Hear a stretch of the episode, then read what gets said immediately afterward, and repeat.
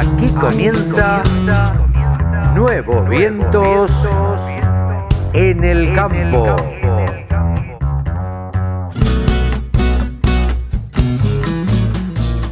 Hola, hola, hola, hola. ¿Cómo le va, mis amigos? ¿Cómo andan? Buenos días, buenas tardes, buenas noches. Aquí estamos en una edición más de Nuevos Vientos en el campo por la radio del campo. Aquí estamos, www.laradiodelcampo.com. A las 10 de la mañana del sábado, ustedes saben que tienen una cita con este Nuevos Vientos en el campo que se las trae y se las trae con todo. La vía de comunicación de Nuevos Vientos en el campo o de la radio del campo. Usted nos encuentra a través de las redes sociales.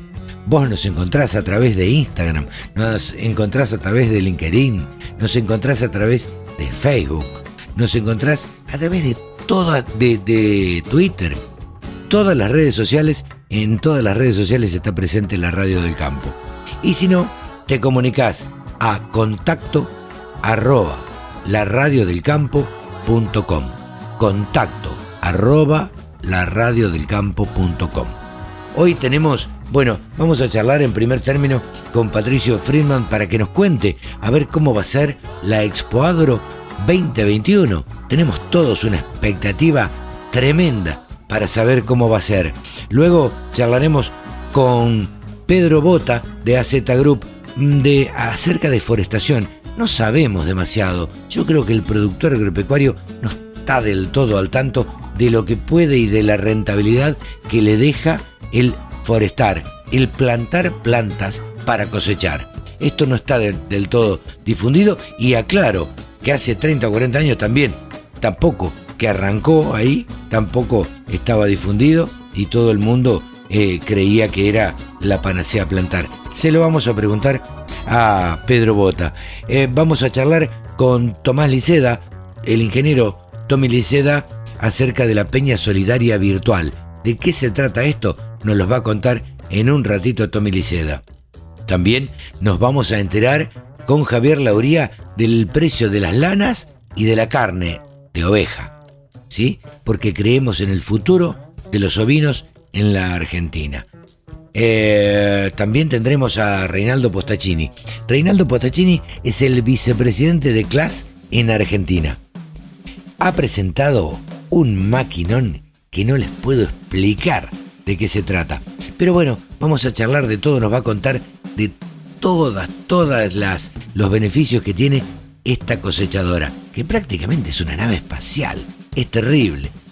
Vamos a hablar con Pablo Adriani. Pablo Adriani, el señor de los mercados, que la semana pasada estuvo organizando con la gente de Todo Agro eh, una jornada que se llamó Todo Soja así que vamos a charlar con él también. Y por último, Jorge Chemes, el presidente de CRA, nos va a contar cómo fue y cómo se realizó Jonagro 2020. Jonagro 2020 son unas jornadas del agro que eh, organiza CRA todos los años, pero este año tuvo la característica de que tuvo montones y montones de, de invitados y de oradores. Entonces, y de todos los tipos y de todas las ideologías y, la verdad que fue muy piola. Eh, se los va a contar él.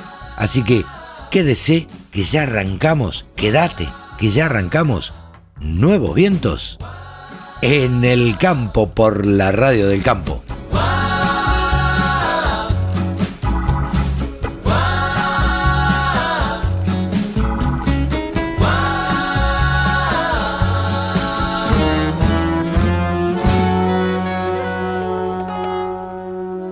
El sector que más ingresos le genera al país se merecía tener una radio www.laradiodelcampo.com Patricio Friedman, para los que no lo conocen, es el gerente comercial de Expo Agro. Vaya responsabilidad, ¿no? Tener a cargo toda la parte comercial, eh, hablar con cada uno de los expositores y demás. Hola Patricio, ¿cómo te va? Buen día. ¿Qué tal? Buen día, Carlos. ¿Cómo estás? Un gusto hablar con vos. No, por favor, el gusto es nuestro. Eh, gracias por atender a la radio del campo. Y en principio, a ver, sabemos que Expo Agro se va a hacer en marzo eh, del 2021. Eh, arranquemos por el principio. La terminamos en el 2020, digo la porque fui uno de los que se volvió un día antes. Este, tal vez vos no te hayas vuelto un día antes, pero eh, la prensa se tuvo que volver un día antes este año en marzo. Eh, terminó un día antes justo por este tema de la pandemia y arrancó la pandemia y seguimos todavía este, con esta especie de cuarentena ahora un poco más floja y demás. Patricio, contame un poco, eh, ya no vamos a hablar de marzo del 2020, sí queremos que nos cuentes rápidamente cómo fue la Expo Agro virtual que se realizó hace poquito. Sí, eh, bueno, vos, vos describías bien eso, no, no, está bien que te incluyas porque ustedes son parte primero de la exposición y, estamos agradecidos que siempre nos, nos acompañen. Este, nos, nos, volvimos antes y enseguida nos pusimos a trabajar porque lo que pasó un poco, como vos decías, nos encontramos de golpe con un calendario de actividades y de momentos de encuentro del sector que, que, había quedado tronco. Entonces, rápidamente nos pusimos a trabajar en, en generar un espacio en el que nos podamos encontrar por lo menos este, desde la virtualidad y así fue un poco que nació Expo Digital. La realidad es que no fue, no fue muy bien. eh, en el sentido del acompañamiento hubo más de 300 empresas que se sumaron, había 700 canales de atención para para, para el visitante. Eh, la verdad que la, la, expectativa que se generó este fue muy grande, entraron más de 10.000 usuarios únicos. Eh, no fue si querés, y, en honor a la verdad, un boom de negocios, como tal vez estamos acostumbrados a que suceda en marzo, un poco por la época, un poco porque también las empresas, sobre todo de maquinaria agrícola, han tenido afortunadamente un buen año eh, en, un marco de pandemia donde el resto de las economías tal vez estuvieron este, bastante más golpeadas, el, el, el sector de la maquinaria agrícola y de los insumos no, entonces tenían entregas también este, largas, entonces no, no, no estaba todo dado para que los negocios florezcan, pero sí nos permitió actualizarnos, este, ver información, novedades de las empresas, hicieron lanzamientos, y la verdad que iniciamos un camino este, que, que no existía hasta el momento. Vos es que eh, te iba a decir eso, Patricio, porque, a ver, ustedes tuvieron que inventar de alguna manera una exposición que no existía una exposición virtual, una exposición este, que podíamos ver a través de la pantalla que no existía hasta el momento y que no la tenían pensado, o sea que tuvieron que pensarla prácticamente de cero. Totalmente, pensarla de cero y no había referencia, no había dónde ir a mirar como para o, a quién preguntarle, decir, che, el camino es por acá, es por allá. Así que fue un desafío este grande, importante obviamente como, como todo el que hace primero cometimos algunos errores eh, sobre los cuales ya estamos trabajando. Y, mira, tan importante fue la generación de esta exposición que finalmente decidimos que esa plataforma que generamos para hacer la exposición no sea solo para una exposición, sino que siga permanentemente al servicio del expositor y del productor agropecuario o, o, del visitante. Con lo cual la plataforma sigue vigente y va a seguir vigente eh, estamos haciendo varias adaptaciones del aprendizaje que tuvimos en la exposición para mejorar la interacción del público con el expositor, para generar mayor cantidad de información en, la plataforma, hacerla un, poco más amigable de lo que fue. Bueno, una serie de, modificaciones en las cuales estamos trabajando, pero la idea es que la plataforma quede disponible todo el año y a la vez que conviva con la exposición física, en marzo y que nos ayude a potenciarla o acercarle lo que sucede en marzo a la gente que tal vez está lejos o que está en, en, otros países o que por algún motivo no se pueda acercar a visitarnos en marzo, bueno, por lo menos que la pueda vivir desde la virtualidad. Vos sabés que muchas veces eh, yo hablo de que hay cosas que van a, a continuar en paralelo, porque nada va a reemplazar el que el productor vaya y toque el tractor y se suba a la cosechadora o pruebe una camioneta este, en, in situ. Eso no, no, lo reemplaza nadie.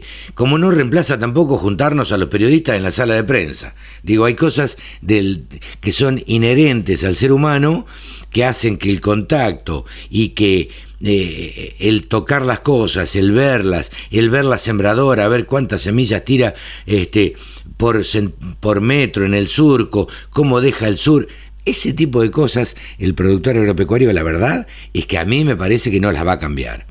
Ahora, sí tenemos la posibilidad, eh, lo hablaba el otro día también con alguien, de conectarnos con gente que de otra manera sería imposible. Y me imagino que por ahí los negocios internacionales que, está acostumbrado Expoagro a hacer, eh, tal vez se puedan llegar a facilitar con esta virtualidad. Totalmente, Carlos, lo, lo, definís perfecto. coincido plenamente, es así. Eh, lo, lo, presencial, lo físico es irreemplazable este, y creo lo extrañamos. Mm. Yo, eh, vos hablabas al principio de la responsabilidad y de la tarea de hablar con, con todos los expositores, todas las empresas. La verdad que rápidamente nosotros, yo empecé a vivir en, un mundo de un, de un Zoom o de cualquiera de las plataformas, sí, pero la verdad que eh, cada, una de las reuniones por Zoom termina en cuando nos juntamos, cuando comemos un asado, cuando comemos unos mates. Entonces, ni bien podamos, vamos a volver a encontrar los mates. Haremos un Zoom si no tenemos la posibilidad de juntarnos. Digo, lo que vos decís, las herramientas nos van a seguir acompañando, pero ya desde otro lugar. Por eso esta cosa de que bueno, tomemos las herramientas, potenciemos lo que hacemos físicamente, pero lo físico es irreemplazable. No, sin duda. Sin duda. Y con el tipo que está en Brasil, le mandarás un WhatsApp y le dirás, che, nos juntamos a tal hora en el Zoom tal, y te juntás y tenés la reunión y hablas de negocios, y, pero la verdad es que el hecho de juntarse sobre todo para los yo digo sobre todo para los argentinos porque en otros lados viste que son un poco más fríos y mantienen un poco más la distancia desde hace tiempo. Digo no les cuesta esa distancia. Nosotros somos más de, de encontrarnos de comer un asado como decías vos de tomar mate porque cualquier reunión termina oye che a ver cuándo nos tomamos unos mates. Y la verdad es esa somos así es nuestra esencia.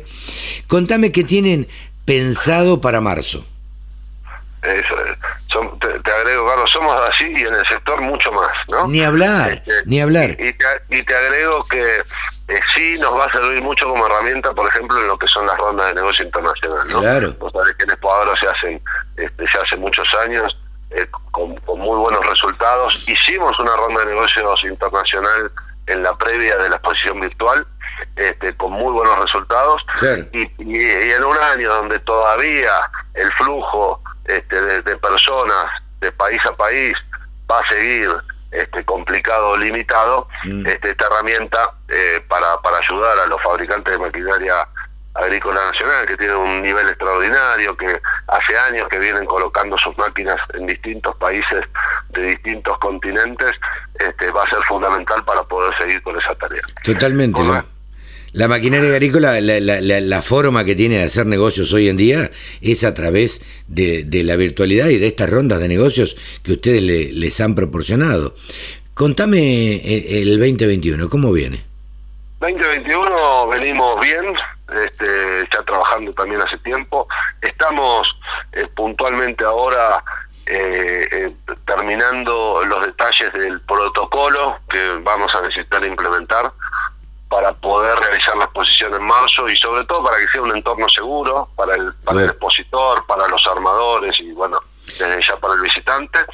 Eh, y con mucha expectativa, digamos, venimos con un acompañamiento de las empresas muy grande, hay una expectativa muy grande por todo esto que hablábamos antes, Carlos, es como, bueno, no te olvides que Podoro fue la última exposición del 2020 y va a ser la primera del 2021. Totalmente. Nos vamos a reencontrar después de un año porque Carlos, nosotros nos veíamos 5, 6, 7, 8 veces al año mínimo. Claro. Eh, porque nos encontrábamos en cada uno de los eventos. Sí, este, sí, y ahora no nos vemos desde marzo. Entonces, hay como una como unas ganas de que esto suceda y de poder volver a encontrarnos. Será con Balbijo, será a distancia, será con el col en gel.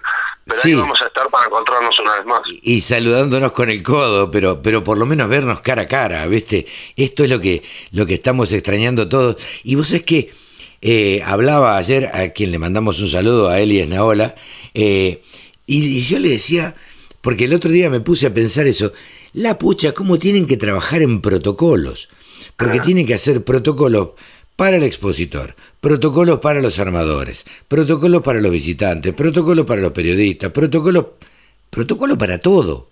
Para todo, para todo, sí, sí.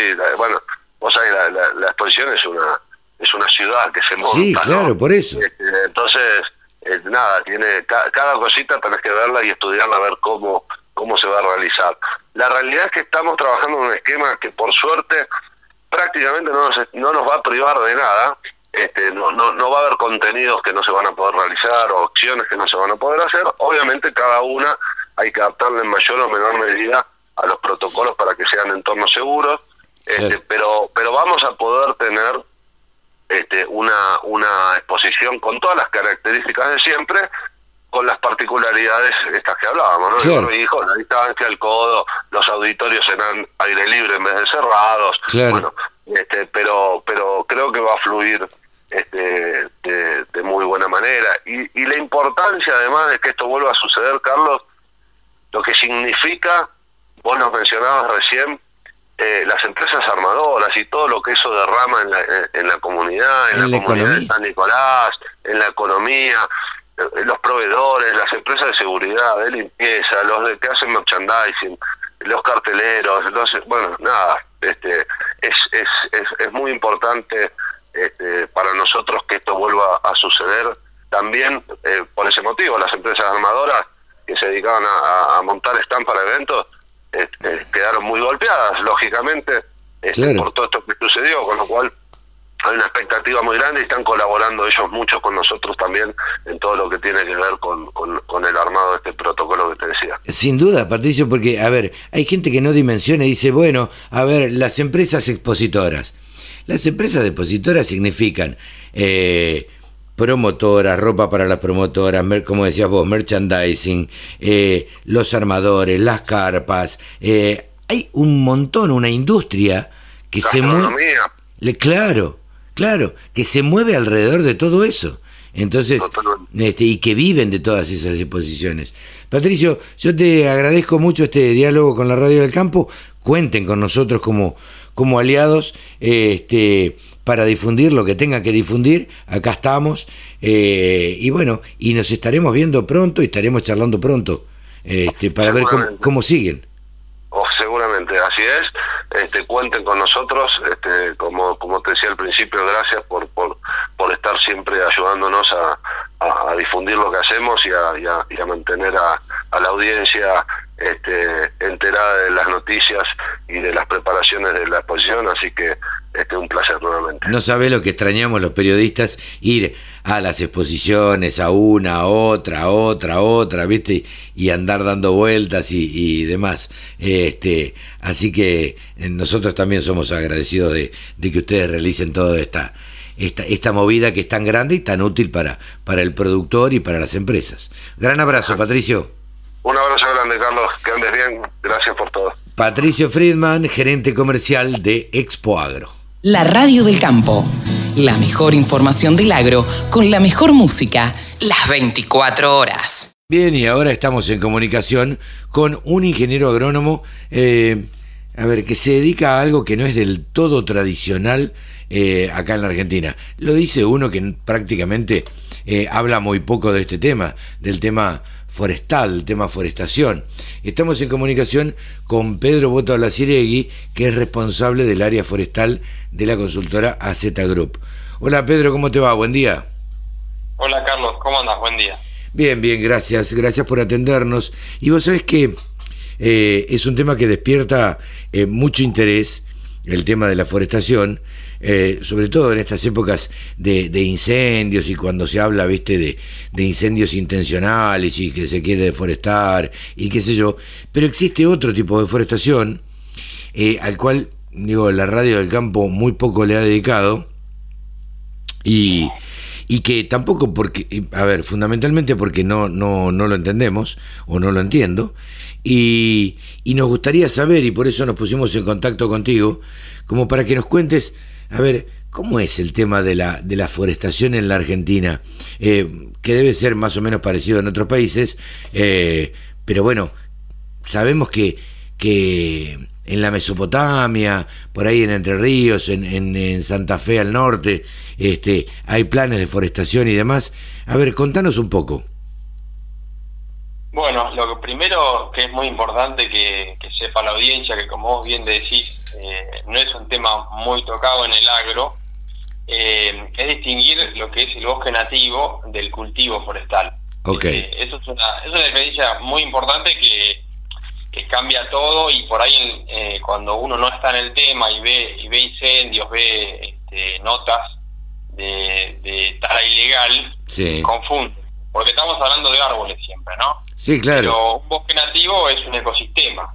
Es un ecosistema que tiene una flora, una fauna de hace cientos de años, que está en relación con, con la conservación del agua, conservación de especies, Sí. y está regulado. Hoy está regulado en Argentina y está, eh, si vos me hablas de bosque nativo, yo, yo pienso en, en la parte de Misiones, Chaco, Formosa, Salta, Claro. Jujuy. ¿sí? Sí, sí, sí. Eh, pero cuando hablamos de cultivo forestal, que es eh, que es mi tema, eh, hablamos de un, un, un productor que tiene ganadería, puede tener este, agricultura y en una parcela que él dispuso plantó eh, eh, fue una forestación, o sea, plantó árboles, Ok. pensándolo en cortar, ¿no? Ahí, ahí, perdóname que, que te, que vayamos, que te vaya cortando. Primero, Sí, yo tengo, no sé, mil hectáreas en Entre Ríos y decido este, dedicar una parte porque me dijeron que era buen negocio. Yo me acuerdo que hace unos años, 10, 20 años, este, había gente promoviendo esto y como que era la panacea del negocio agropecuario. Eh, digo, ¿cómo salió esto? Primero, ¿qué es lo que se planta? ¿Por qué yo debería dedicarle, este, no sé, de las mil, cien hectáreas a, este, a un determinado cultivo de una planta? Eh, ¿Qué es lo que se produce con esa madera? A ver, contanos todas esas cosas, porque la verdad, poco se sabe, poco charlamos y este, y bueno, y queremos saber. Sí, sí, está bien. Buena pregunta, buen enfoque. eh, porque sí, es- hace 20 años eh, hubo como un auge en el Claro. forestal. Invertí en Uruguay, te decían. Invertí en Uruguay que están forestando. Sí, sí, sí. Uruguay tiene una dinámica, un esquema muy distinto al nuestro, pero pero bueno, fue la misma época que, que arrancaron los dos países, Argentina y Uruguay. Eh, primero porque tenemos condiciones climáticas que no se dan en otras partes del mundo, Claro. eso es una realidad. Y después porque bueno, el hombre empezó a, a encontrar la vuelta a manejar plantines eh, en un formato de miles, ¿no? Miles, millones Claro. porque empe- empezó a haber viveros, este, se empezó a poder producir este, plantines en cantidad y en calidad, el transporte de esos plantines empezó a ser este, mucho más, más práctico, entonces cuando se la técnica ayudó al hombre a, a plantar y reproducir, se empezaron a, a cultivar este, Claro. árboles. ¿Qué, qué es lo más, qué es lo más normal de, de plantar, eh, Pedro?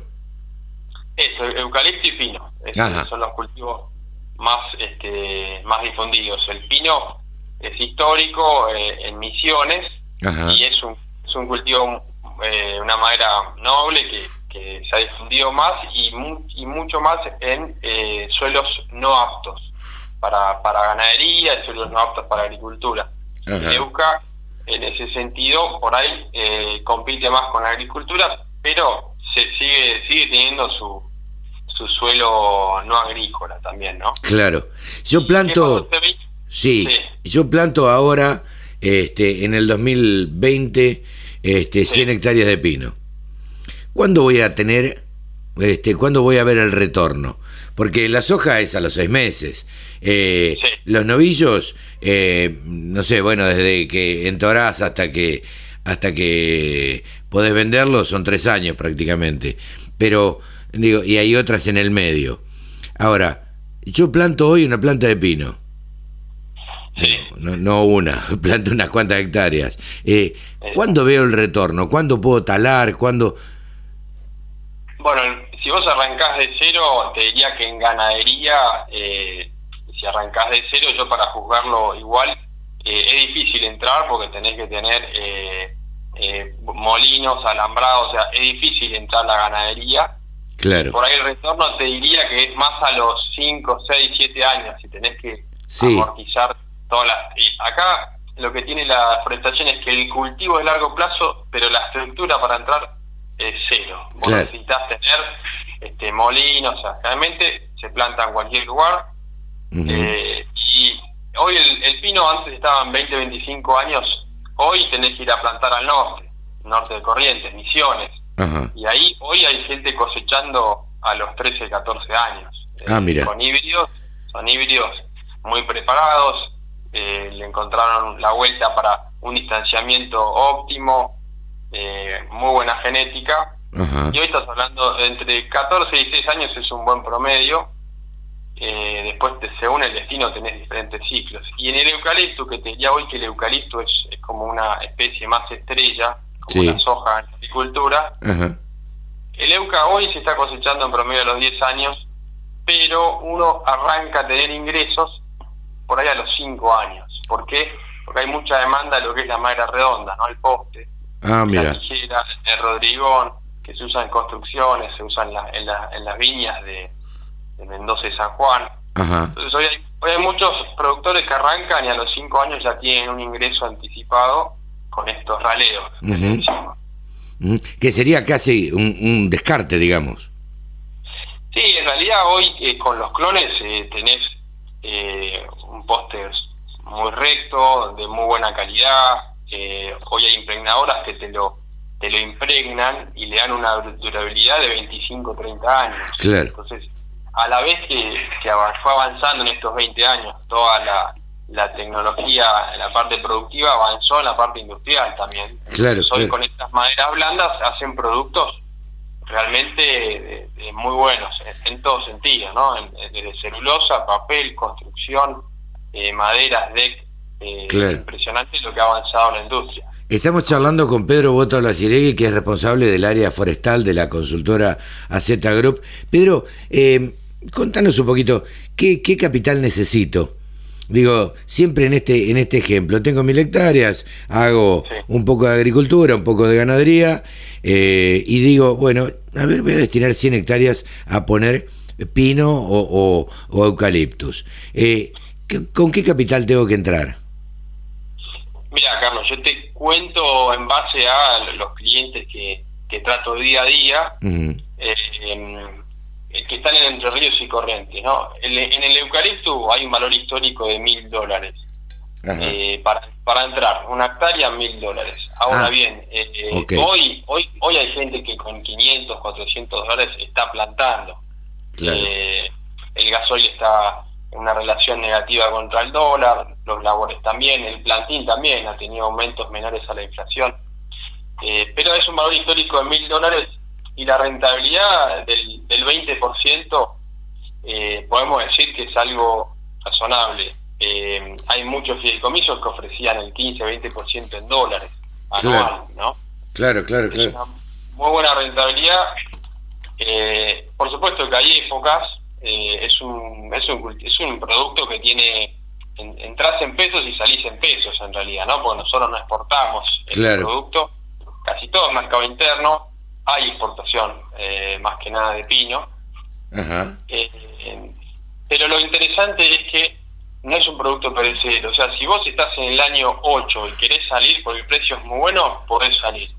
Y si no querés salir, podés esperarlo hasta el año 10, hasta el año 12, inclusive hasta el año 15. Entonces tenés un margen de 5 o 6 años para salir eh, y conseguir esa renta que te cuento que es del 20% en dólares. Claro. Claro.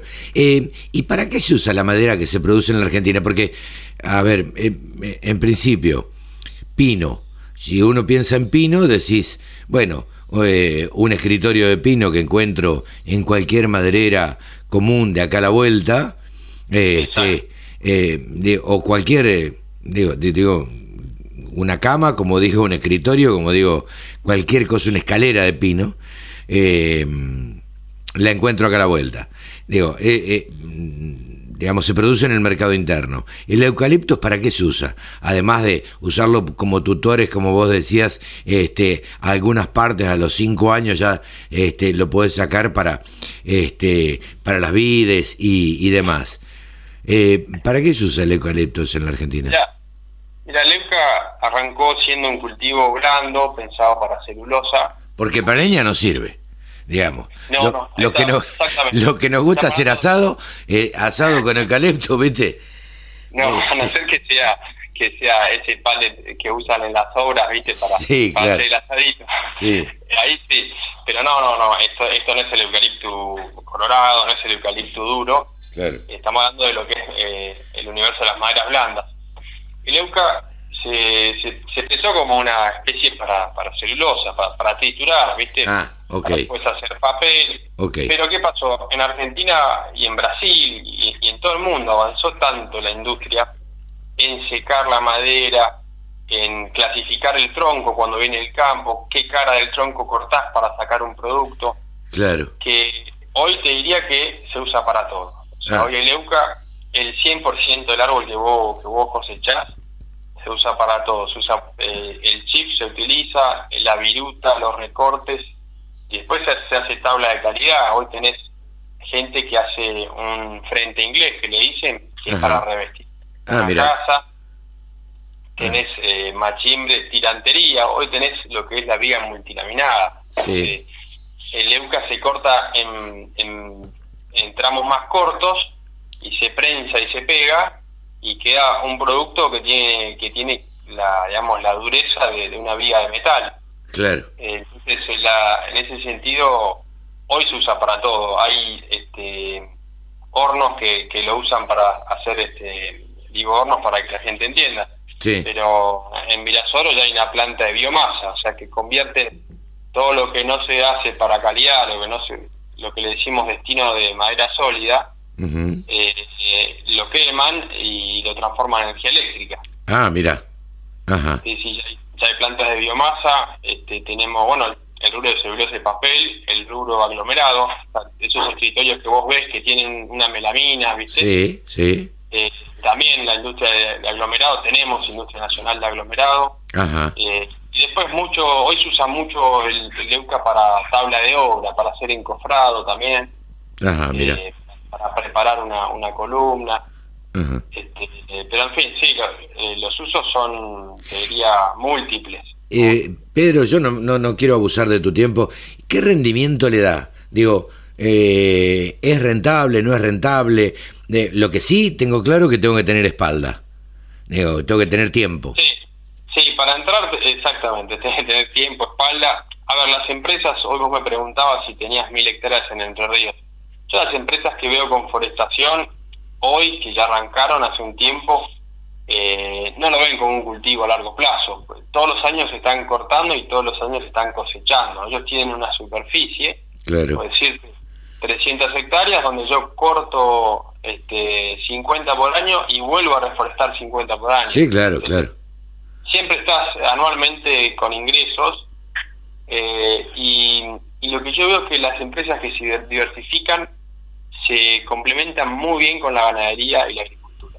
Ajá. Financieramente, en cuanto a impuestos, en cuanto a beneficios impositivos, hay muchos beneficios impositivos para, para esta actividad. Claro. Eh, y en ese sentido, hoy vos plantás, te rinde 300 toneladas por hectárea, 350, y estás hablando que es un cultivo que mete 35 mil kilos por hectárea por año, ¿no? Claro, claro. Eso, definible, o sea, eso va directamente a una renta, es un, un- lo atractivo de la actividad es que estamos creciendo en una hectárea mucha materia prima que necesita el país, y co- con una conducción, o sea, cuando vos haces un manejo agronómico, podés conducir esas toneladas a una tonelada premium. Hoy se está pagando 2.500 pesos la tonelada premium de eucalipto.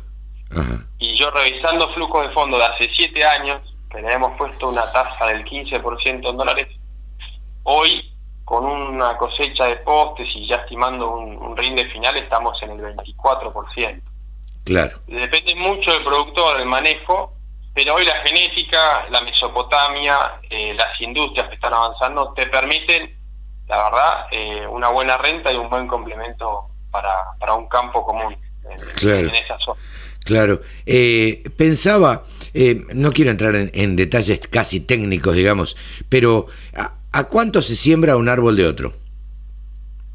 Mira, esta- hace esta 20 pregunta años se- se- Tiene. sí, sí, con- hace 20 años se plantaba a dos metros, dos por dos. eh, Ajá.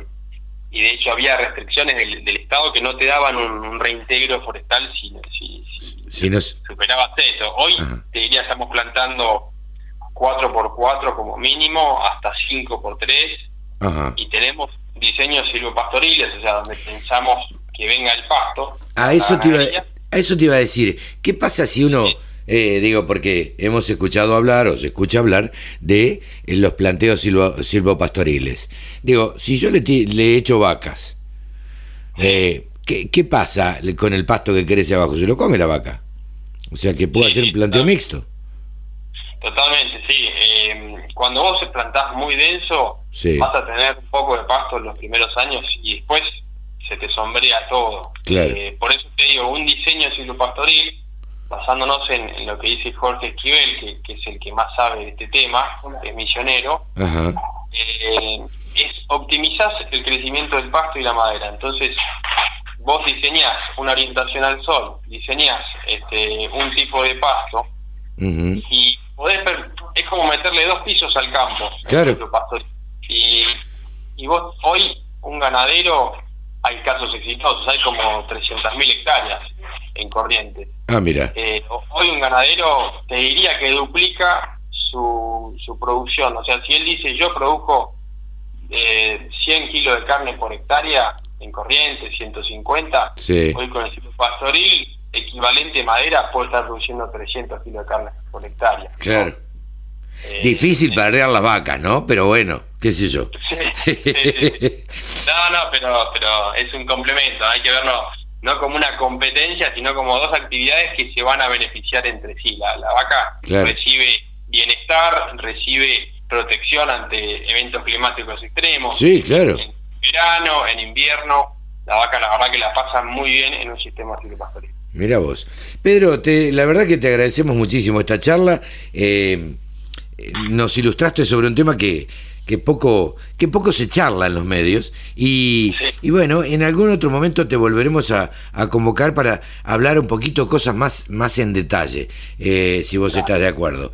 La verdad que esta agroindustria forestal eh, me parece que, que puede llegar a ser una, una buena aliada para la recuperación económica.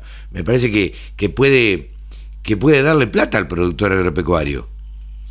Sí, sí, exactamente, exactamente. Hay un funcionario hace unos años que decía que era la, vaca muerta, digamos, dormida, la vaca verde, eh, que de, de, Argentina. Y sí, la verdad que es un, con un, con, digamos, con 1,3 millones de hectáreas, 100.000 pymes asociadas, es un sector que yo creo que, tiene un dinamismo hoy que, puede aportar a, agregar valor en, la economía argentina. A partir de esta nota, si a alguien se le ocurre eh, eh, tener más información, bueno, acuérdense de este nombre, Pedro Bota o Pedro Bota Laciregui, eh, entran en la web de AZ Group y, y ahí seguramente debe haber formularios de consulta y, y para dejarte este, cualquier eh, pregunta que quieran hacerte y vos los contactarás y, y este y la verdad que va a ser eh, bien interesante esto porque eh, me parece que es un muy buen complemento para la ganadería y con un rendimiento a los como decías vos a los 5 años 6 años que ya se pueda empezar a, a, ganarle un poco de plata y a los 10 ni hablar y a los 15 mucho más. Así que mil gracias Pedro eh, y te volveremos a convocar en, en, algún otro momento. No, gracias a ustedes por el espacio y saludos a la audiencia. Un gran saludo. Pedro Bota Olaciregui, eh, consultor forestal, ingeniero agrónomo de AZ Group. 24 horas con contenidos del agro. Llegó la radio del campo. Ustedes saben que la radio del campo se caracteriza por ahí por tocar temas que no son del todo habituales. Estamos en contacto ahora con un ingeniero agrónomo, eh, Tomás Liceda, de la Peña Solidaria Virtual. Hola Tomás, ¿cómo te va? Buen día. Hola Carlos, buen día, ¿cómo andas? Bien, bien, gracias por atendernos. A nosotros nos llamó la atención eh, esto de la Peña Solidaria Virtual. Bueno, supongo que lo de la virtualidad vendrá a raíz de esta pandemia, como hemos este, hecho un curso acelerado todos, digo, de, virtualidad, porque todos nos tuvimos que acostumbrar en estos 6, 7, 8, 9 meses este, a manejar herramientas que hasta, hasta febrero prácticamente no manejábamos. Eh, contame un poquito, Tomás, vos estás relacionado con el campo, sos ingeniero agrónomo, trabajás de eso. Correcto, yo soy ingeniero agrónomo, trabajo en en el grupo GDM, que es Grupo Don Mario, trabajo con la marca Illinois, soy el gerente comercial. Y, y este año, como bien decís, ¿no? Perdóname, un gran saludo a Guadalupe. Sí, un gran saludo, me imagino que te referís a Guada Cobertón. Obvio. Así que sí. Guada Cobertón es, es un poco. Ha, eh, ha empezado a ser el, el, el, el alma mater de, de Grupo Don Mario, de GDM. Está con todo el tema de, de comunicación y realmente ha generado un cambio en el- todo lo que tiene que ver con, con comunicación, bueno, obviamente mucha experiencia también en todo lo que tiene que ver con, con las exposiciones, la participación en, en todo lo que tiene que ver con redes de ensayo y Claro. armado.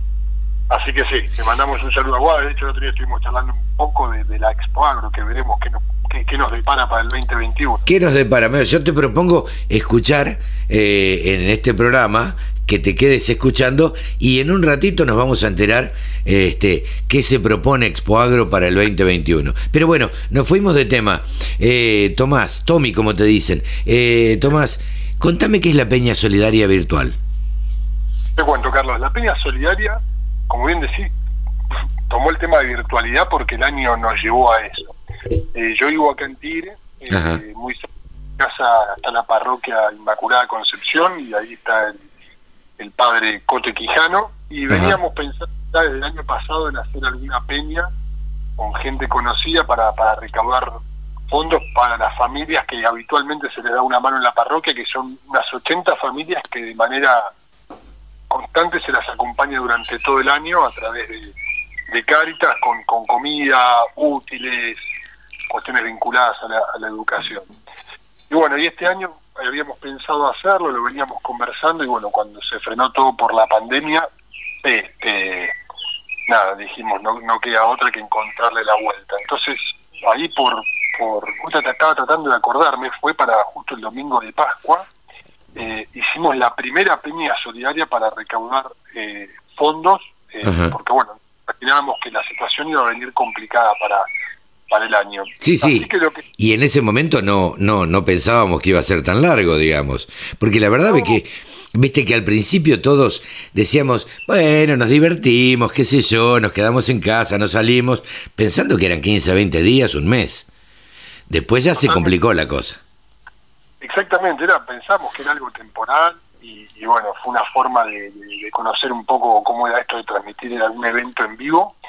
Fue este, muy casero, en realidad era utilizar un poco de Facebook, un poco de Instagram. Eh, yo tenía dos amigos que sabía que se iban a aprender. eh, uno, Pucho González, un colega agrónomo de Jujuy, un, todo un, un- un personaje del folclore, un gran artista y, y un grupo acá que son dos hermanos que se llaman Pumará Malal, que yo lo conozco a Pedro y él dijo yo estoy. Y después eh, dos matrimonios de- del colegio de, de mis hijos se sumaron para, para dar una mano, que son eh, Mariano y María Uribe y Ajá. Martín y Justicia. Entonces, bueno, ahí yo ya tenía cuatro grupos, con la idea era que cada uno cantara media hora, tenía eh, una mano que me estaban dando de la parroquia con el Facebook y con el Instagram para transmitir. Claro. Y, y bueno, dijimos, probemos este domingo, primero el domingo de Pascua, a ver cómo, cómo nos sale.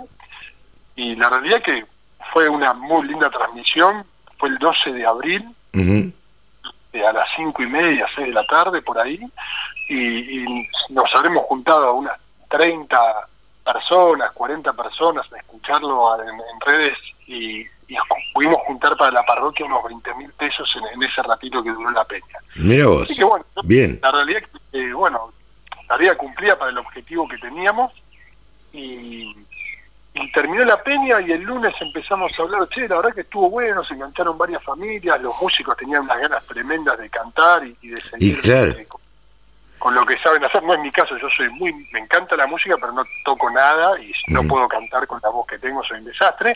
Este, pero bueno, los eh, dos de los grupos que habían participado tenían ganas de seguir y empezaron a aparecer más causas que pedían dar una mano, que necesitaban una mano y más músicos con ganas de cantar.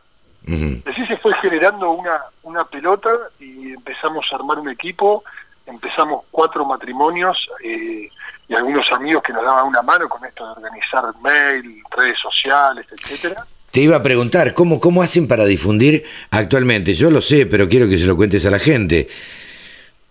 Sí, te cuento, Carlos. Nosotros hoy eh, somos seis personas las que damos una, eh, somos el equipo de la Peña, ¿no? Claro. Tomás, era Agustina, Martín y Lucil, que fueron los que cantaron en la primera Peña, y, y, Mauro y, y María. Entonces, bueno, cada uno tiene un poco una función eh, a través de la- nuestra dirección de mail, que es pena solidaria virtual gmail.com, nos llegan las causas. Bien, Eh, a través de redes sociales que tenemos el, el Instagram, eh, arroba pena solidaria virtual y también este, el Twitter, arroba pena solidaria, nos contactan. Muchos nos escriben típicos que dicen que yo estoy para dar una mano. claro. ¿Y cómo puede dar una mano la gente? Mira, la, la- do- dos maneras de dar una mano. Primero, ayudándonos a difundir cuando tenemos peña en redes sociales que nosotros ponemos, invitando a la gente que se sume. Y bueno, después durante la peña, nosotros ahí promocionamos, toda la semana promocionamos la peña del sábado siguiente. Claro. Este, y, y se puede donar a través de la aplicación de Mercado Pago escaneando un código QR y también están los datos del, del Bien. banco para hacer transferencia. Bien, bien. Eh, y, y la verdad que hacen una, una, una gran obra, eh, a- destinado obviamente a gente que, que lo necesita, y, y la gente se prende. Entiendo yo que, que la- muchos artistas eh, que están tan complicados hoy porque no pueden tocar, porque no pueden expresarse. Yo creo que más que complicados económicamente, los artistas están complicados porque no pueden expresarse. Y eso es lo que, lo que los tiene mal, y eso es lo que, eh, lo que los preocupa más que nada. Este, me da la sensación, digo, sin, sin conocer demasiado. Eh, No, Carlos, ¿sabés qué? Te agrego algo. En realidad, Sí. vos, vos que el ambiente del campo, vos sabés que la peña es algo que se da en todas las ciudades del, país eh, de manera espontánea, muchas veces en la semana, a juntarse a comer un asado y arma una guitarreada claro, y un encuentro para comer algo, tomar algo y pasar un buen rato. Este, te voy a agregar algunos datos que, que tal vez le dan un poco de dimensión a lo que hicimos. Este sábado tenemos la última peña solidaria que va a ser a partir de las 7 de la tarde en nuestro canal de YouTube, que es donde transmitimos todo, que es Ajá. Peña Solidaria Virtual. Hicimos en 28, con la del sábado que viene vamos a haber hecho 28 peñas en el año y llevamos recaudado 4, 4 millones 100 mil pesos que fueron directamente a través de, a, a cada obra. ¿sí? Nosotros como equipo no recibimos nada, lo hacemos totalmente a voluntad. La plata va de los que donan directamente a las organizaciones, a las parroquias, a los comedores. claro, Eh, y han pasado músicos, obviamente excelentes músicos todos los que han pasado y tuvimos la posibilidad de darnos algunos pequeños lujos como haber ayudado al Hospital Austral y con la participación de Abel Pintos o que se sume Pancho Figueroa, un ex chalchalero de la Peña. sí, claro, qué bueno, González, José Escudero, eh, enormes artistas que han pasado por, por la Peña de manera totalmente desinteresada, donando su tiempo y su música. Así que la verdad que lo hemos pasado muy bien también. Tomás, que pudimos- ¿Y por qué la última? O, o, o digamos, ustedes lo habían creado con un principio y un fin. No, te cuento por qué. Primero que nosotros todos tenemos nue- nuestras familias, nuestras actividades y, Sí. y la realidad que nosotros en la semana le dedicamos tiempo a esto y los fines de semana nos lleva desde más o menos desde las 5 de la tarde este, a que terminamos la peña, entre una cosa y otra son las 10 de la noche. Y, y bueno, la realidad que fueron 28, tenemos muchísimas causas que nos llegan al mail que podríamos estar dos años armando peñas. Claro. Eh, pero bueno, el fin de año, un poco la demanda también de, la- de las familias, de los chicos, este, hace que teníamos la necesidad de, de poner un corte. Tenemos algunas actividades ya solidarias que vamos a estar ayudando después para fin de año, que nos vamos a contar el domingo, Bien. este, pero son puntuales para ayudar. Y el año que viene veremos con qué formato volvemos, pero creemos que es algo que vino para quedar.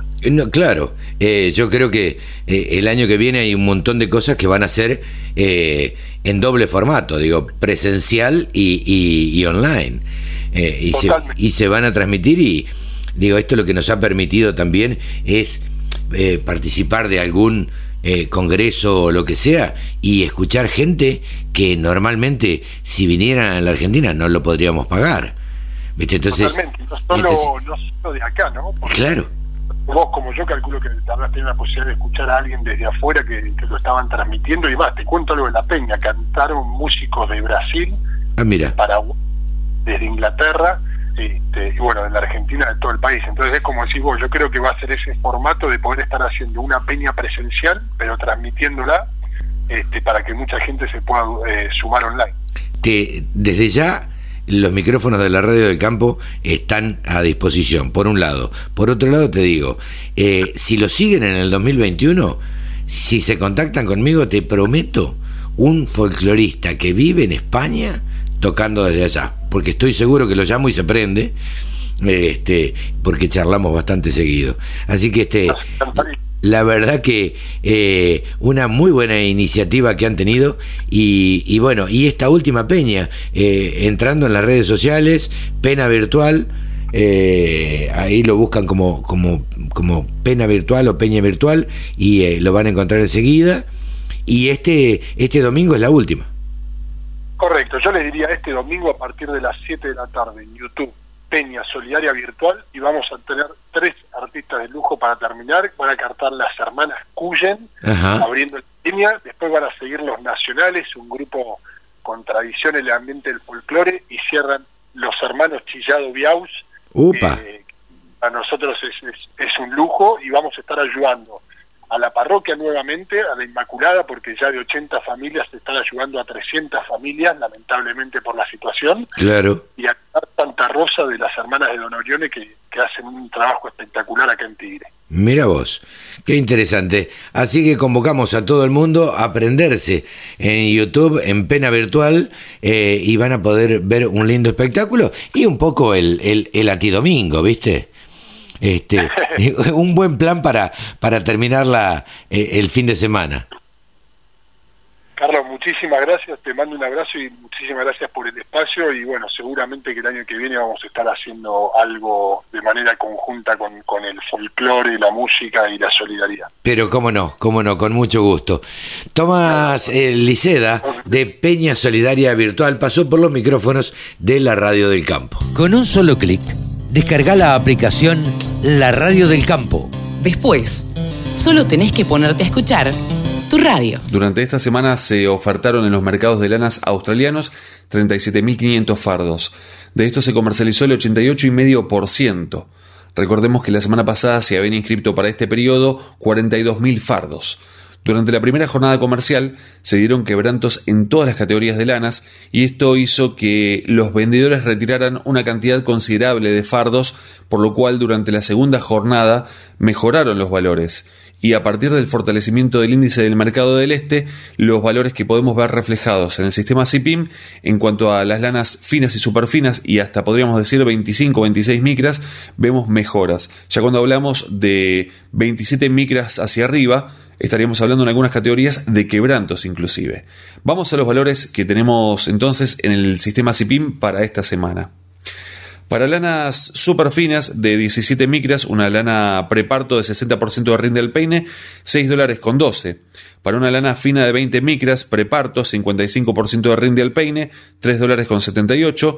24 micras y media, 60% de rinde, 3 dólares con 12. Ya nos vamos ahora a una cruza patagónica de 27 micras con 55% de rinde, 2 dólares con 6 centavos. Nos vamos a la zona de provincia de Buenos Aires con una lana Corriel de 27 micras con 60% de rinde, 2 dólares con 13. Zona litoral, Lana Corriel, 28 micras y media, 68% de rinde, 1 dólar con 92. Y lana de, de estilo Romney, provincia de Buenos Aires, 60% de rinde, 32 micras, 97 centavos de dólar. Para la semana próxima se espera una oferta, al menos inscriptos, 40.500 fardos. En cuanto a la carne, hay una oferta un poquito mayor, pero por ahora no se modifican los valores de referencia que tenemos. Sin embargo, vamos a repasarlos. Por un lado, primero vamos a ver lo que es la, la carne en la zona de Patagonia, como para tener valores de referencia entonces en esta región. El adulto de 160 a 230 pesos el kilo, el cordero liviano 300 a 310, el cordero pesado 260 160 a 270 pesos el kilo y el refugo, esto es por cabeza, 1700 a 1800 pesos. Esto es al productor sin IVA puerta del frigorífico, es decir, a la carne. Vamos a ver región pampeana, el adulto de 150 a 160 pesos el kilo, el cordero liviano 250 a 320, el pesado 190 a 220 y el capón 90 a 110. Esto es al productor sin IVA puerta del frigorífico, es decir, a la carne. Recuerden que pueden seguirnos vía Instagram en arroba del sector ovinos. Ahí mantenemos charlas los martes y los jueves muy interesantes con protagonistas del ámbito ovino y también de ámbitos aledaños. Así que nos pueden seguir. El Instagram es arroba del sector ovinos. Yo soy Javi Lauría y nos reencontramos en otro informe de lanas y carnes del ámbito ovino. Quédense en la radio del campo. Chau. 24 horas de programación dedicada al agro. La radio del campo. La radio, pensada para el agro. Bajate la aplicación. Bien, nos encontramos ahora en comunicación con Reinaldo Postacini. Reinaldo Postacini es vicepresidente de CLAS Argentina y, bueno, eh, se ha producido en estos días una presentación de una nueva cosechadora. Hola Reinaldo, buen día, gracias por atendernos. Eh, buen día, ¿cómo les va? Muchas gracias por la comunicación. Realmente para nosotros es muy importante transmitir al público presente y también a, nuestros clientes la introducción de una nueva generación de cosechadoras. ¿Cómo esto? A ver, no es solamente una cosechadora nueva, es una, una generación de cosechadoras, como vos decías. Exactamente, mira, casualmente ahora en, en el mes de noviembre se cumplen 25 años del sistema híbrido que nosotros presentamos hace 25 en 1995, presentamos la primera cosechadora Election 480 eh, con un sistema.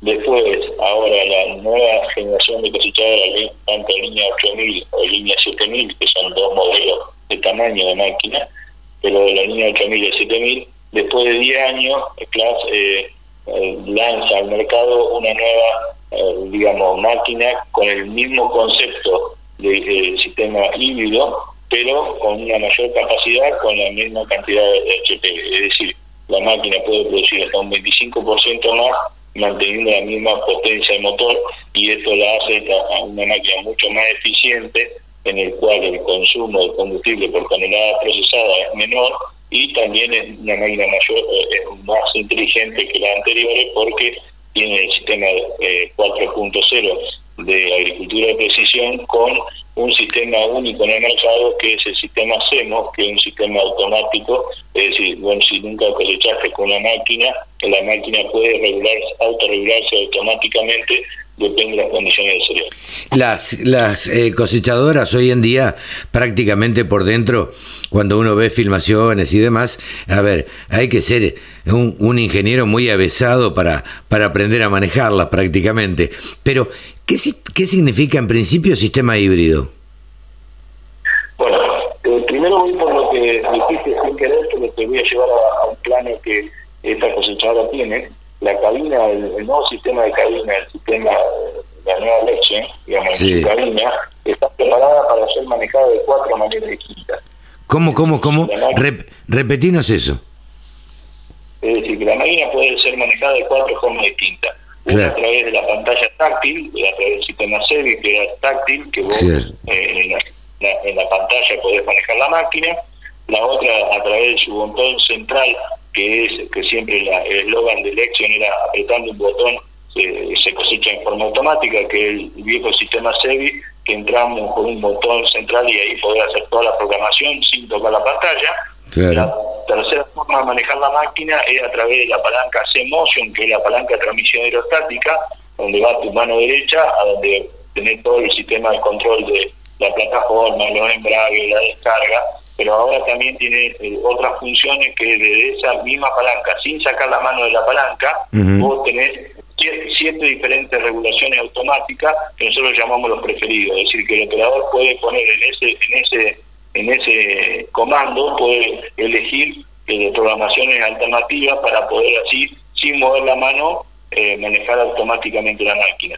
Y la cuarta forma de manejarla es los accesos derechos. La máquina fue totalmente rediseñada en la cabina, inclusive el apoyo a brazo, el, habitáculo del operador, como también la pantalla, la pantalla de Cell se mueve 180 grados, así que vos la podés poner enfrente tuyo o la podés poner totalmente lateral, paralelo al asiento del operador, digamos.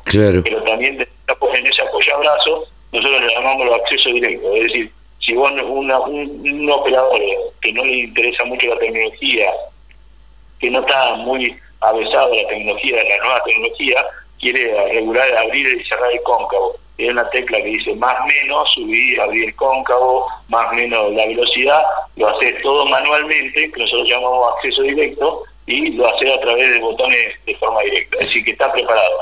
Está preparado. La última generación de jóvenes que le, le, gusta la tecnología y la gente mayor que a lo mejor es un poco más reacia a meter dedos en pantallas táctiles eh, y le permite eh, tener el manejo. Por eso esta máquina fue rediseñada de ese concepto. ¿no? Claro, Reinaldo, pero al que no le guste la tecnología, que no se suba a una clase.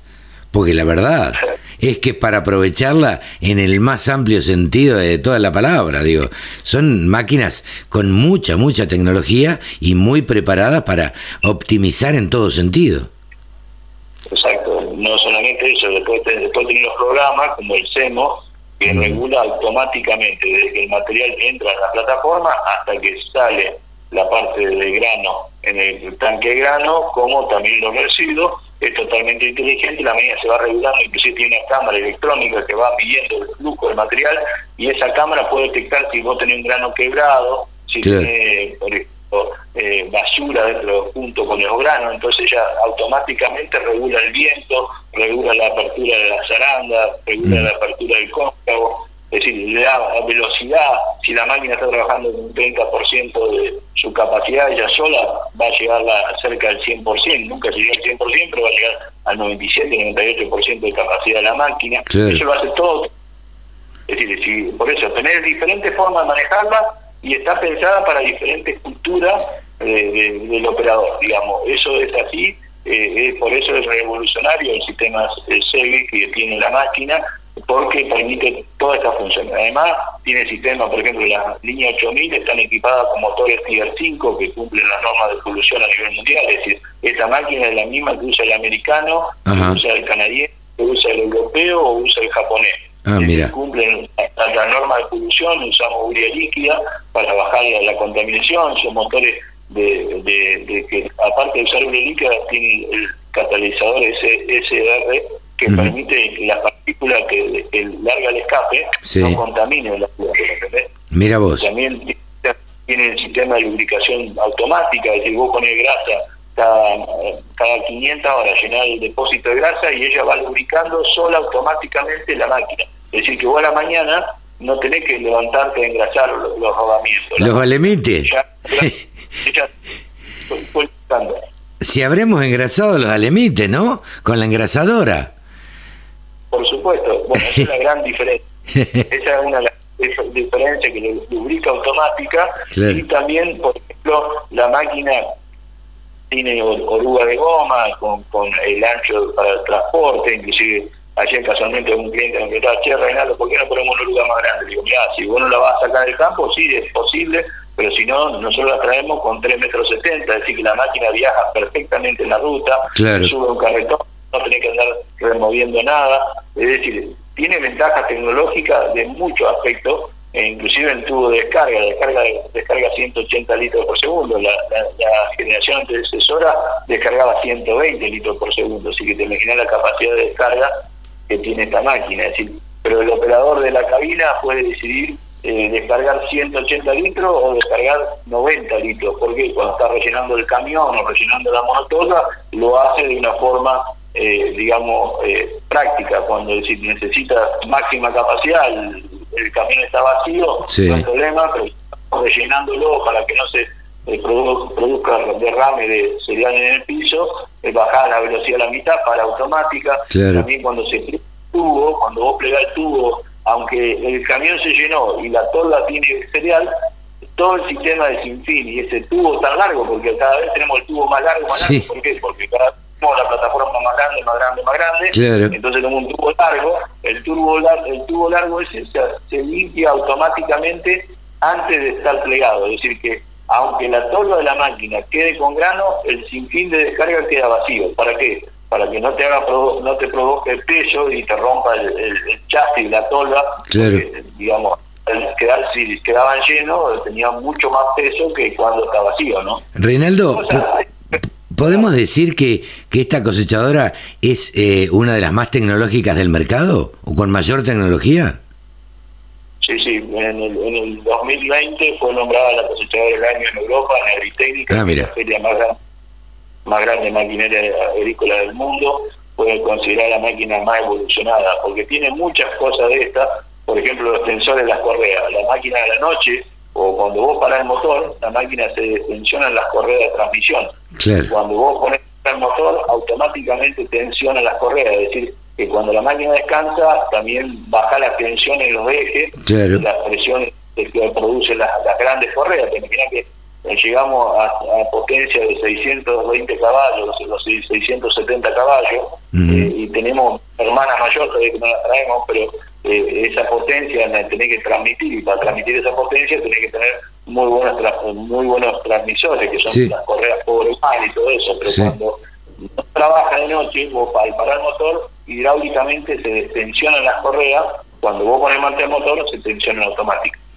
Eh, la verdad que me sorprende toda esta tecnología y ya la estamos queriendo ver trabajar, este, o por lo menos subirnos y, e investigarla un poco. Eh, me gustaría en una próxima charla, sabemos de, de, todas tus actividades y que sos una persona muy andariega, muy curiosa y que anda para todos lados y que atiende siempre muy gentilmente a, la prensa.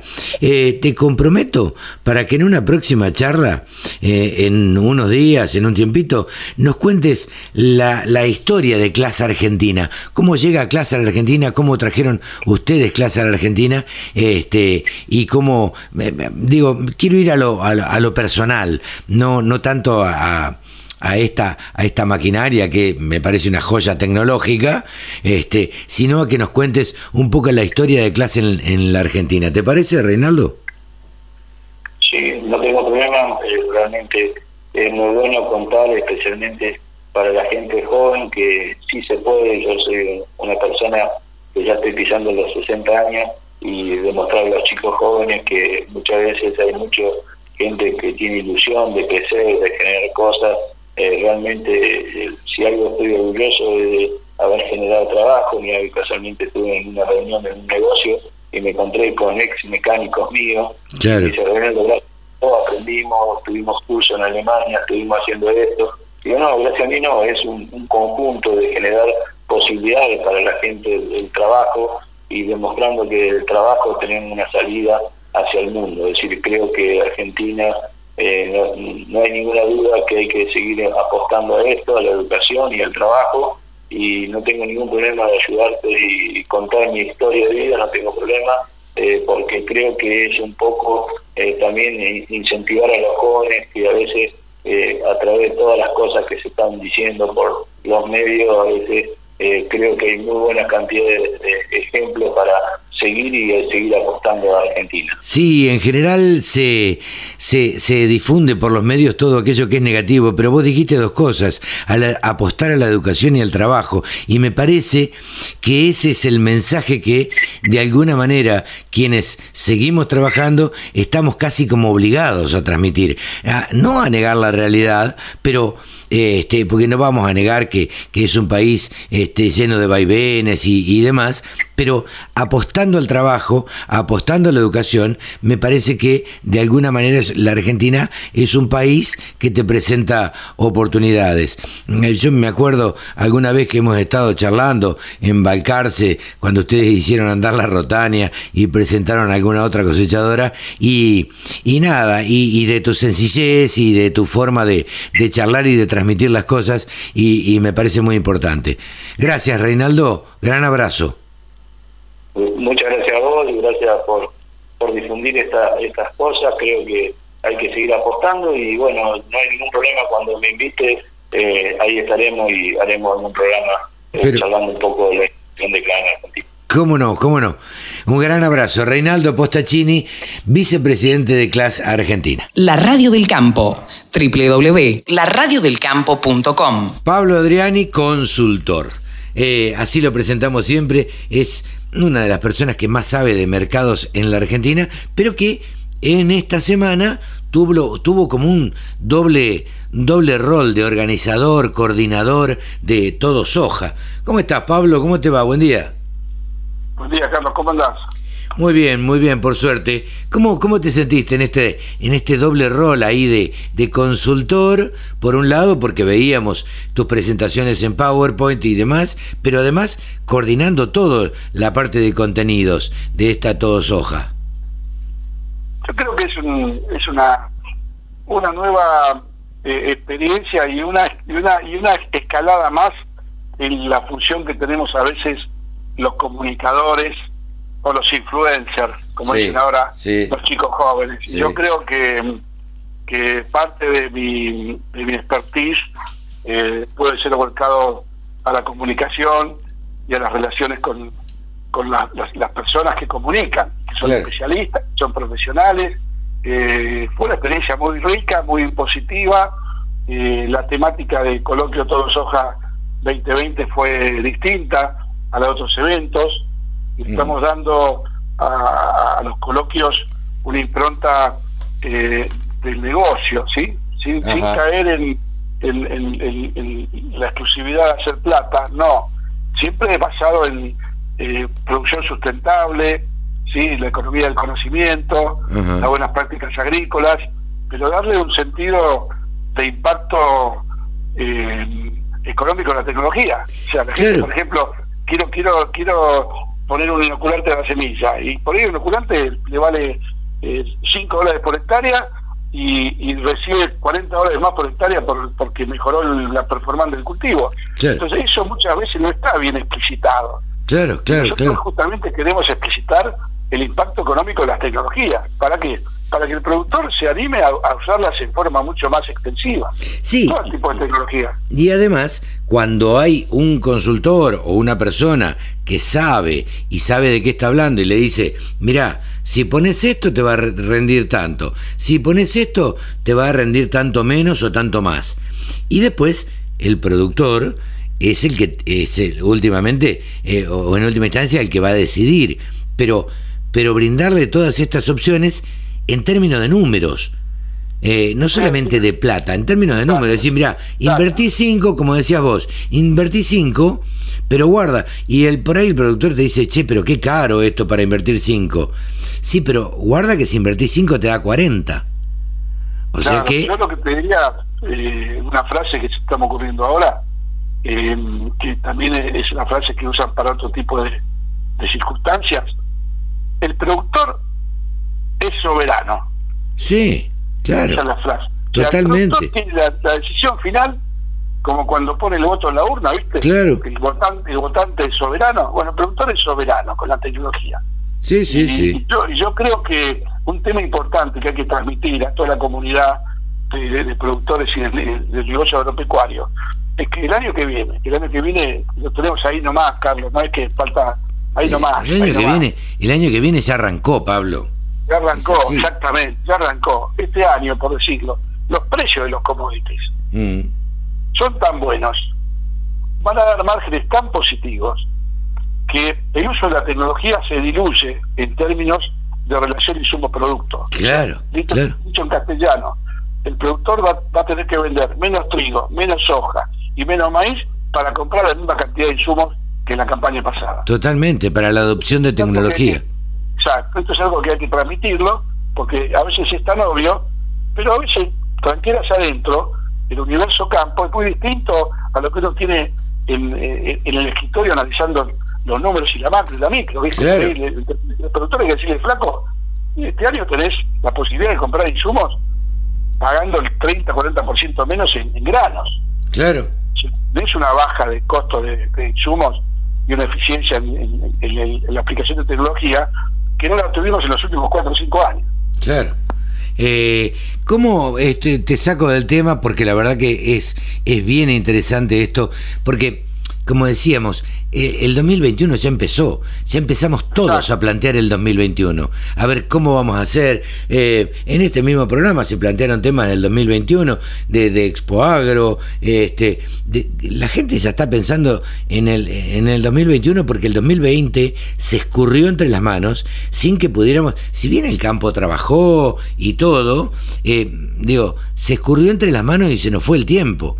Entonces ya estamos pensando todos en los proyectos que tenemos para, para el 2021. Pero hay que volver un poquito a la realidad y no te voy a decir que nos des un pronóstico de cómo van a estar los precios en el 2021, pero sí cómo estuvieron esta semana y este y cómo se proyectan, porque están hablando de soja 450, che.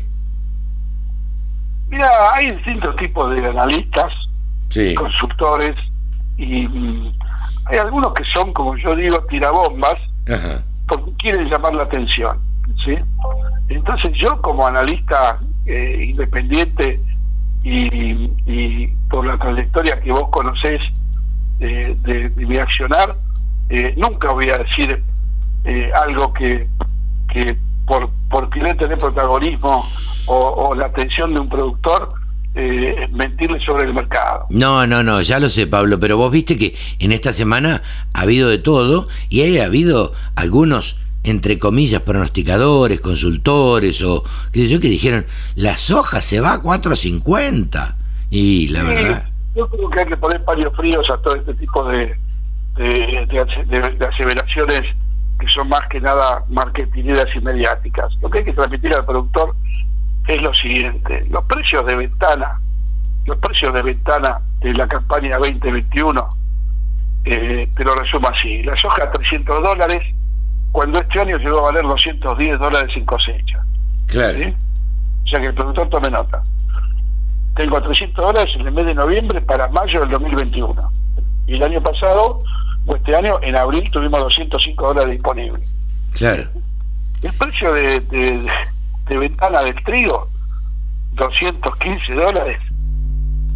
El año pasado para esta época valía 170 dólares. Y el trigo enero vale 225 dólares. Entonces, ahí te estoy dando una, una punta que es, el trigo tiene una impronta alcista que, que, por primera vez, eh, de acá a febrero o marzo, tengo un mercado en suba, que nunca se daba, siempre se daba el trigo en cosecha caía. Claro, Ahora el trigo en cosecha empieza a subir. Otro tip para el productor. O sea, después tiene que analizar el qué hacer.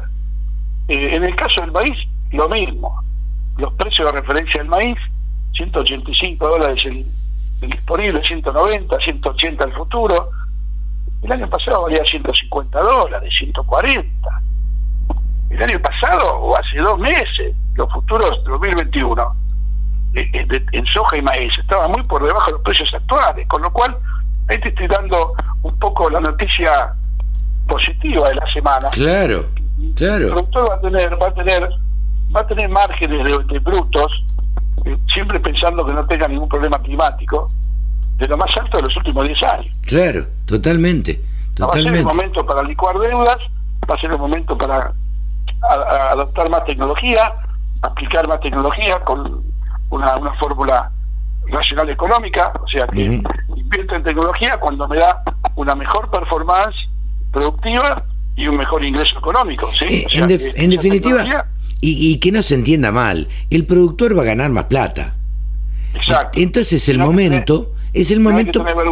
Pero claro, hay gente que, que medio se, le, se da, le da vergüenza decir, no, che, mira, este año me va a ir muy bien o el año que viene me va a ir muy bien, porque la verdad es que los precios este, están firmes y qué sé yo, y qué otro, y, otro, y va a ser el momento en que cambie la cosechadora, compre la clase que nos contaba Reinaldo Postacini, este, o, o, adopte tecnología, o le ponga este, más fitosanitarios, este, no le pijoteen nada, y, y bueno, y de esa manera me va a ir mejor. Exactamente, o sea que yo creo que tenemos un 2021 positivo en, el precio de los commodities, un 2021 también de, de alto nivel de incertidumbre desde el punto de vista eh, económico, financiero y cambiario, que hemos visto esta semana que la devaluación de, inflación de octubre fue del 3,8%. Sí, sí, sí. Superando todos los pronósticos, siendo el valor máximo en los últimos meses, eh, proyectando un anual de 50%, algunos economistas lo dicen, y todo eso es incertidumbre. Lamentablemente, eh, el gobierno tiene hasta fin de, año para ajustar un poco más eh, la relación del dólar, el tipo de cambio, eh, pero enero va a ser un mes movidito desde el punto de vista de noticias eh, económicas financieras. De hecho, el gobierno ya anuncia que va a ajustar tarifas en enero, luz, gas, teléfono. Sí, sí, sí. Eh, sí, ahí sí nos, la vamos a ver complicados con, con la suba de las tarifas, ¿no? Por eso, va a ser un verano, movido, eh, pero el productor tenga claro que, que cuando produce soja está produciendo dólares. Sí, sí, totalmente. Entonces, totalmente. Eh, la ecuación para un productor es perfecta. Ahí, ahí, ahí, ahí te van a te van a te van a correr, Pablo. Vos sabés que yo siempre trato de hacerte una charla y charlar de, de todo esto. Te van a correr porque vos decís el productor está produciendo dólares y lo primero que te va a decir el productor, sí, pero ¿a qué dólar? ¿A qué valor el dólar? Sí, pero también hay que tener en cuenta lo siguiente. El gobierno está decidido a no atrasar el tipo de cambio. Sí. Eh, y con lo cual ahí tenés una garantía de que si bien es al dólar que todos conocemos, la mejora se produce igual. Sí. La única, lo único que vos no podés acceder al dólar libre o al dólar blue eh, porque, porque no es legal. Eh, pero el concepto del dólar eh, no tiene que ver el productor que si sube el dólar sube el oficial y paralelo. Sí, claro, eh, claro. El, paralelo pasa a ser un, un espejismo en la Argentina eh, y también tiene las posibilidades de, acceder al contado con liqui o acceder a algún tipo de inversiones en bonos que están atadas al dólar oficial. Está bien, el productor, el productor, tranquilas adentro, vamos a hablar de, como una charla de café, no accede no accede porque no está preparado mentalmente para decir vendo toda la soja disponible y, me compro contado con liqui. Claro, pero... Me compro un bono, un bono atado a los dólares, porque no confía en el sistema, no confía en lo que puede hacer el, gobierno con los bonos, con el contado con liqui, o sea, yo lo entiendo, yo lo entiendo, pero mientras tanto eh, hay un dato que para un tip de color, que la soja disponible vale 350 dólares y la soja nueva vale 300 dólares. Ahí ya te doy un tip. Claro. Si tenga soja disponible, le queman las manos, le queman las manos. O sea, cualquier cosa que haga eh, de, cara, de cara al futuro va a tender a caer esa soja. Es un tema que tenemos que charlar, pero vos sabés, esto es muy cierto lo que decías, de que el, productor agropecuario no, no está acostumbrado a, a, comprar bonos y a, y a, casi te diría, a especular en el buen sentido de la palabra. Ahora, ¿Vos no crees, y esto lo dejamos para, para la otra semana si querés, que las nuevas generaciones, las generaciones que vienen empujando, sí ya están acostumbrados y van a decir, che, compro tal bono, este, trabajo con tal futuro, vendo a futuro, este, em, ¿van a trabajar de esa manera? Yo de la derecha te digo que sí, pero, sí, pero, tiene que haber un, tiene que haber un ambiente de negocios eh, más estable. Claro. Tiene que haber un ambiente de que no se cambien las reglas de juego. Tiene que haber, o sea, todo esto, como te darás cuenta, Carlos, es responsabilidad del gobierno. Claro. Eh, en Argentina. Tiene que dar las condiciones para que lo que vos decís, yo concuerdo con vos 100%. Y te diría más, habría que para prepararse en el 2021 a capacitar a estos jóvenes en todas las herramientas disponibles para el día después. Claro. O sea, el día, el día que el gobierno, cualquiera sea su, su color político, estabilice a la Argentina económicamente y tengamos dos o tres años de estabilidad y las variables claras, ahí sí los productores van a, van a animarse a dar el salto. Claro. Están dadas las condiciones. Ahora, como vos decís, y terminamos con esto, Pablito, eh, ¿vamos a tener tres, cuatro años de estabilidad en la Argentina alguna vez? Bueno, esperemos que sí, tengamos, esperanza. No, ni hablar, ni hablar. Pero vos viste que la Argentina, viste, es una, una, ruleta, una montaña rusa permanente, viste. Sube, baja, sube, baja, les cambian las reglas del juego, viene un gobierno, tira para atrás todo lo que hizo el otro, viene el otro gobierno y tira para atrás todas las reglas del otro. Y lamentablemente nos hemos acostumbrado a vivir así, pero bueno. Sí, lo que pasa es que cada crisis eh, pensamos que, que, es la última y no es la última. Yo creo que esta, esta sí es la última porque tiene que hacer el gobierno muy bien los deberes para poder estabilizar la macroeconómica. Y bueno, ya sabe, ya sabe lo que tiene que hacer. Como decís vos, es, un tema para el otro programa, el tiempo si nos es tirano, pero lo podemos ver la semana que viene. ¿Cómo no? Pablito, muchas gracias. Eh, nada, toda la semana nos damos el lujo de tener a Pablo Adriani, consultor, que lo hemos visto con un look, look consultor, te vimos este, en, en, estos Zoom o en estas transmisiones que, que hicieron desde Todo Soja con la gente de Todo Agro. La cuarentena me permitió dejarme la barba, cosa que no podía antes porque no me crecía. Gran abrazo, Pablo. Buena semana. Un abrazo. Gracias. Exposiciones, muestras, rurales, novedades.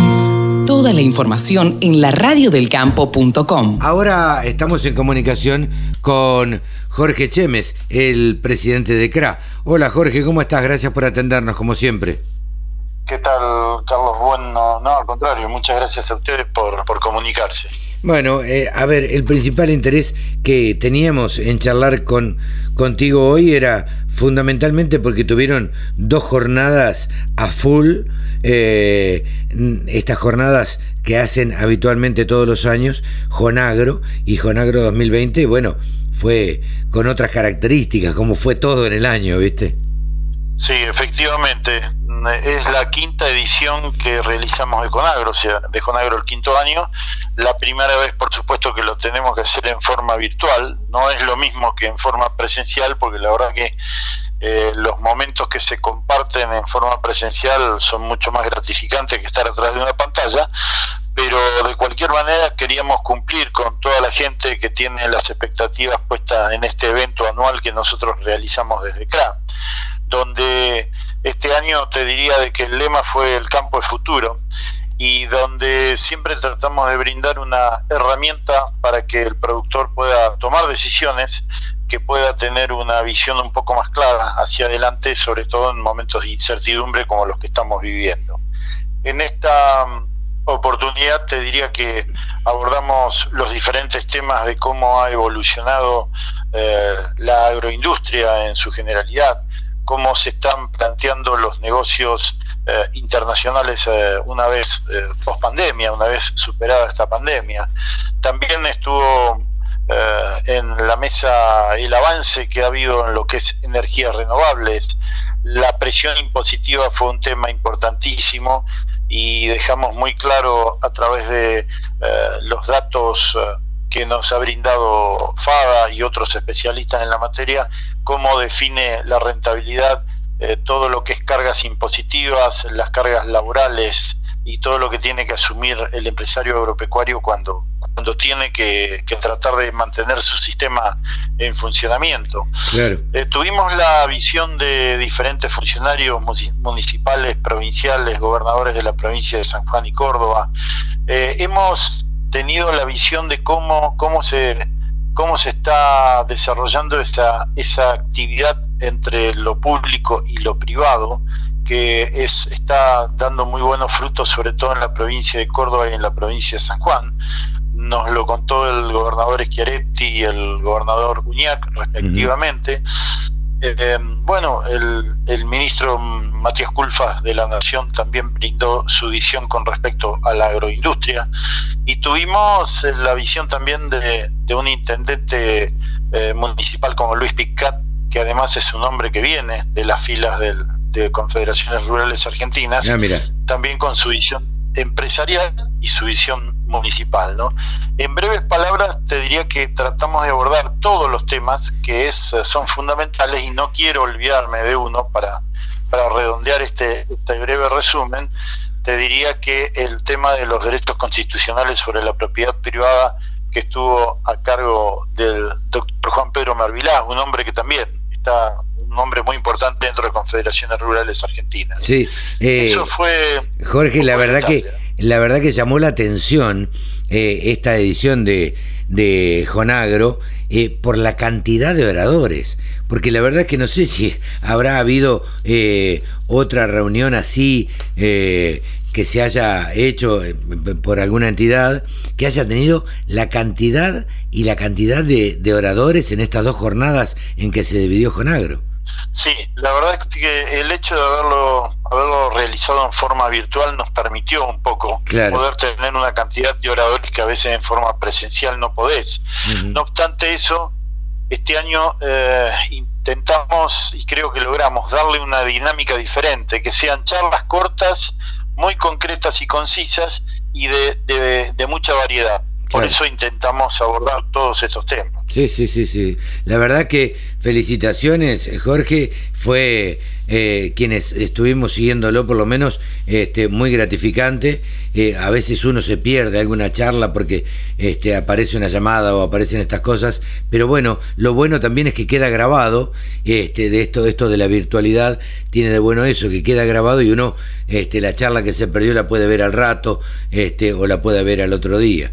Este, así que felicitaciones, queríamos tener un poco la, la palabra de ustedes y a mí yo destaco eh, la, la, no solamente la cantidad de oradores, como te decía recién, sino la, ay, ¿cómo decirlo? La variabilidad de opiniones y la variabilidad de ideología.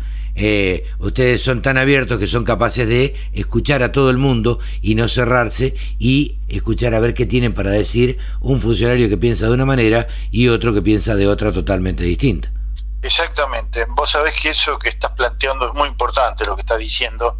Eh, nosotros eh, no queremos encerrarnos en un solo pensamiento. De ahí la, variabilidad, como vos decís, de disertantes.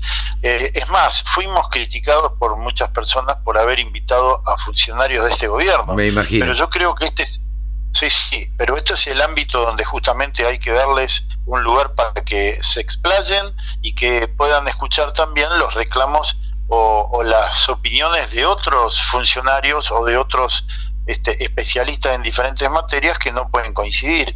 Justamente yo creo que en la, en la variación de las opiniones es donde realmente es, uno puede sacar una conclusión lo más cercano posible a la realidad. Además, tengamos en cuenta, Jorge, que hoy el productor agropecuario, lo hemos dicho muchas veces, es un empresario agropecuario. Y, y las empresas no tienen ideología política. Digo, las empresas tienen que producir con gobiernos peronistas, radicales, eh, el gobierno que le toque, eh, o de Cambiemos, o el, que, o el gobierno que sea. Uno tratará de marcar la cancha, o como ustedes como gremialistas, eh, de hacerle saber a, los, a, los, a los gobernantes cuáles son las mejores condiciones o las mejores condiciones que se necesitan para producir más y mejor. Efectivamente, yo te diría de que la visión que tenemos es tal cual lo que vos estás planteando. El empresario tiene que ir adaptándose a las condiciones y a las herramientas que se le proveen. Obviamente, a través de la representación gremial nuestra, el, el, empresario del campo, el empresario agropecuario, va, eh, va a luchar eh, a, mano a mano con nosotros para conseguir las mejores condiciones. Pero si no, yo creo que no hay que pelearse. Lo que hay que mm. buscar es la orientación para que el gobierno encuentre el rumbo que se, que se necesita. Y eso es lo que nosotros buscamos. Por eso el año pasado estuvo Macri en, en, la, este, en el agro que hicimos, por eso este año lo invitamos al presidente Fernández. Nosotros no tenemos una ideología, lo que buscamos son las mejores condiciones para que el empresario del campo pueda, pueda desarrollarse, pueda crecer y tenga cada día un mejor beneficio y también que se beneficie el país que lo necesita. Totalmente. Jorge, muy amable como siempre y este y bueno, eh, volveremos a, seguir charlando en cualquier momento para tener la opinión de CRA eh, respecto de los tiempos que estamos viviendo. Con mucho gusto, Carlos. Eh, ha sido un placer y por supuesto quedo a disposición de tuya. Un abrazo grande. Un gran abrazo. Jorge Chemes, el presidente de CRA, pasó por los micrófonos de la Radio del Campo. Todas las noticias, toda la información laradiodelcampo.com.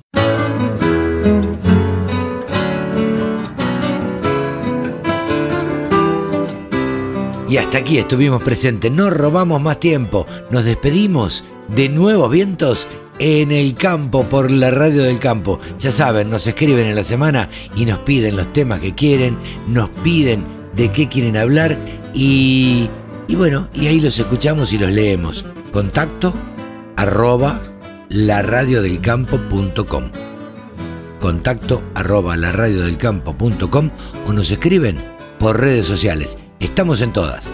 Nos despedimos. Hasta el sábado que viene. Chau, que lo pasen bien.